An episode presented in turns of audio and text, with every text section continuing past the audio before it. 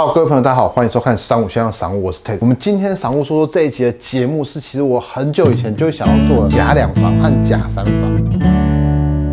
今天来宜兰参观了他们的透天以后，发现太好了，这边很适合来讲这一集节目。节目内容就是讲说，现在的双北或是比较热闹的地区，他们都是因为总价的课题，所以把房间都做很小，就会有很多假两房和假三房。这个我们请专业来说，欢迎阿邦。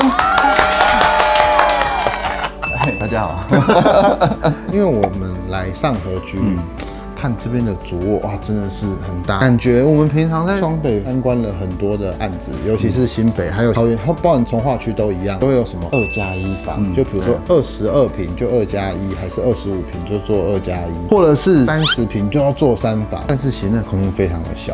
嗯，你讲一下，你从业那么多年，你觉得怎么会变成这样？当然是跟土地成本有关嘛。嗯，对啊，土地成本一直在涨啊，而且现在的建物成本还有营造成本也都增加，因为科技日月新嘛。之前的建筑品质跟现在比，有差，这是有差，这绝对差很多。再来就是地轨盖好的时候，当然建商必须要把成本赚回来，也不是说建商刻意要把越盖越新，因为房价的关系嘛。我们客观一点讲，就当做讨论了。因为房价当然大家都知道已经高点，正常只有一个上班族的话，他能力是可能没办法负担到这么高的总价的房贷，所以平数才会越缩越小。到现在有这种多功能式的一加一房啊，那一加一房很多他硬要做两房。对，但是这个还有另外一个趋势，也不能全怪房地产，因为现在整个经济大环境的影响，现在年轻人几乎不生小孩了，所以他有时候他买到三房其实是过大的。对，所以像一加一房或者是套房、小两房的，都蛮适合像我们这种年轻人可以居住的。对，我是年轻人。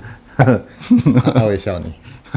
但我们比较负担得起，当然各种产品都有客户的需求。不过我今天是想要跟很多的粉丝朋友讲讲说，其实你自己觉得啦，我们一个人或者是你的自己的房间室内平数大概要多大，你觉得会舒服的？但不能无限上档啦。但是你觉得至少要有几平？你会觉得以套房来讲哦，大概要几平？我主卧当然最少大概都差不多六七平以上。可是八平的时候才会有开阔那种很舒服的感觉，而且还要再加阳台。对，阳台没有含在里面。我只是说的是里面的净空间而已。但有阳台和没阳台差别大吗？当然大，啊生活的品质感受是不一样的。有阳台跟没阳台，心情会差非常多，尤其是抽烟的。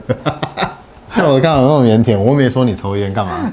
不要气我。因为有阳台的话，你一早起来的时候，你可以去外面透透气啊，看看外面的世界啊，一天的活力就有了。讲的很像真的一样。真的啊，我每天都这样子啊。家也是，对对啊。如果啦，现在设计的套房就是只有五平，你觉得应该要怎么规划会比较好？原则上大部分都以开放式啊，其实里面空间已经够小了，也不可能再隔个房间，这样会变得更小。对啊，开放式也有很多种啊，下面做个矮墙，上面用玻璃啊，然后穿透性有啊，设计师比我还厉害啦，因为我们只是看比较多。哎，我说真的，就是卖房子卖久了，那个空间一进去，平数你们一看就都知道了。对啊，五平的话就再没办法做更衣室，对不对？还是可以啊。现在其实居家设计有很多频道都有讲啊，尤其现在连小仔当道，所以现在的你要看设计师都着重在收纳空间，他会把你很多意想不到的地方都把它当成收纳空间，而且看起来设计感不会量体那么大。对，要不然就是挑三米三以上的啊，可以多做一些垂直收纳去弥补你平面空间的不足。假设是小孩房，你觉得小孩房应该平数要多少才够用？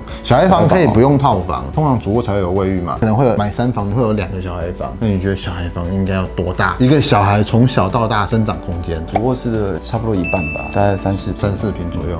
对，但我说真的，是不是很多只有两平？当然啊，刚刚节目有讲过了，很多的那个规划，他们二加一房，然后或是有一个是做小孩房的，那真的剩下两平，只能放一个单人床，然后那衣柜就是窄窄的那个两门衣柜，床旁边直接接一片木板就当书桌了，你这样不会很别扭吗？其实我们讲 IKEA 就好了，IKEA 现在不是有设计那种很多居家的小平数，比如说上面是一个床，下面是书桌，现在平数缩小跟土地成本拉高的关系，所以越盖越小，变成后面的家具装修跟设计都跟以前都不一样，现在都走巧思跟精致化，还有应用空间的一个设计。有时候我们很喜欢去逛 IKEA 嘛，你看它的设计，哎，原来这么小房间也可以变化出这么多的样式。哦，有了，可以跟各位建议，IKEA 它不是有已经做好的那个房间，然后他会告诉你这边可能只有六平，只有四平，但是它可以怎么规划？但他们就是有很多摆设，让你觉得很丰富，可是空间还是没有很大，没办法，既定的事实嘛。二十二平是不是很多人可以做二加一房？可能扣掉三十趴公设，剩下十七平。二加一要二十五平以上，至少要到二十七，要看公司。为什么现在都要讲规划？一定要讲什么二加一房？你们卖的时候比较好卖吗？当然了，因为你的客。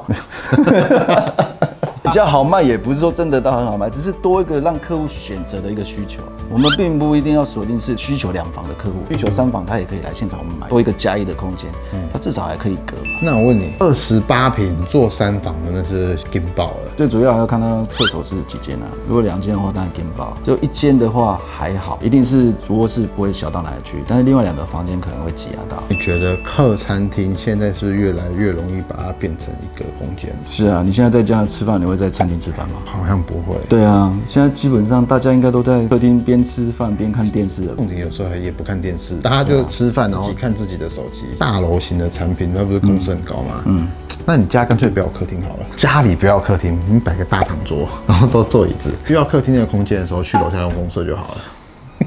设计师的家就会这样子做。我讲我的想法，现在没有一定要沙发，因为没有一定要看电视。你回家有一台沙发上睡觉，可是那这样更不好。那你要睡觉，宁愿去床上睡。那如果你要看影片，就好好坐着看；吃饭就好好坐着吃。也有人会这样做啦，我我觉得你有可能会这样做，因为他的工作性质是比较 freestyle。如果讲一般上班族啊，或者像业务性质的，在外面工作那么忙，他回到家，他就是想要家里有个温馨的感觉，可以躺在沙发上放空啊、休息啊。因为你现在的设计就进来就是一个长桌，有点像是我们在办公室那样子，办公室一整天了，回到家，哎，又是面对一个长桌，那种心情他可能没有办法完全的放松。而且我觉得不用买三加二加一的沙发，那很占位置。你摆个大长桌，再买个按摩椅，一个人用就好了。按摩也可以了，那个现在有很多沙发床啊，对，呃，对，也可以。因为扣掉公社，大空间都已经真的不太够用，干脆就只能这样子。还是宜兰好，宜兰真的好，真的很硬吗？真的很好啊。对，台北市的一房两房可以买我这边的电梯头天，对不对？也配。而且上班时间差不多啊，半个小时就到南港嘛，四十分钟就到台北市了，跟在台北塞车半个小时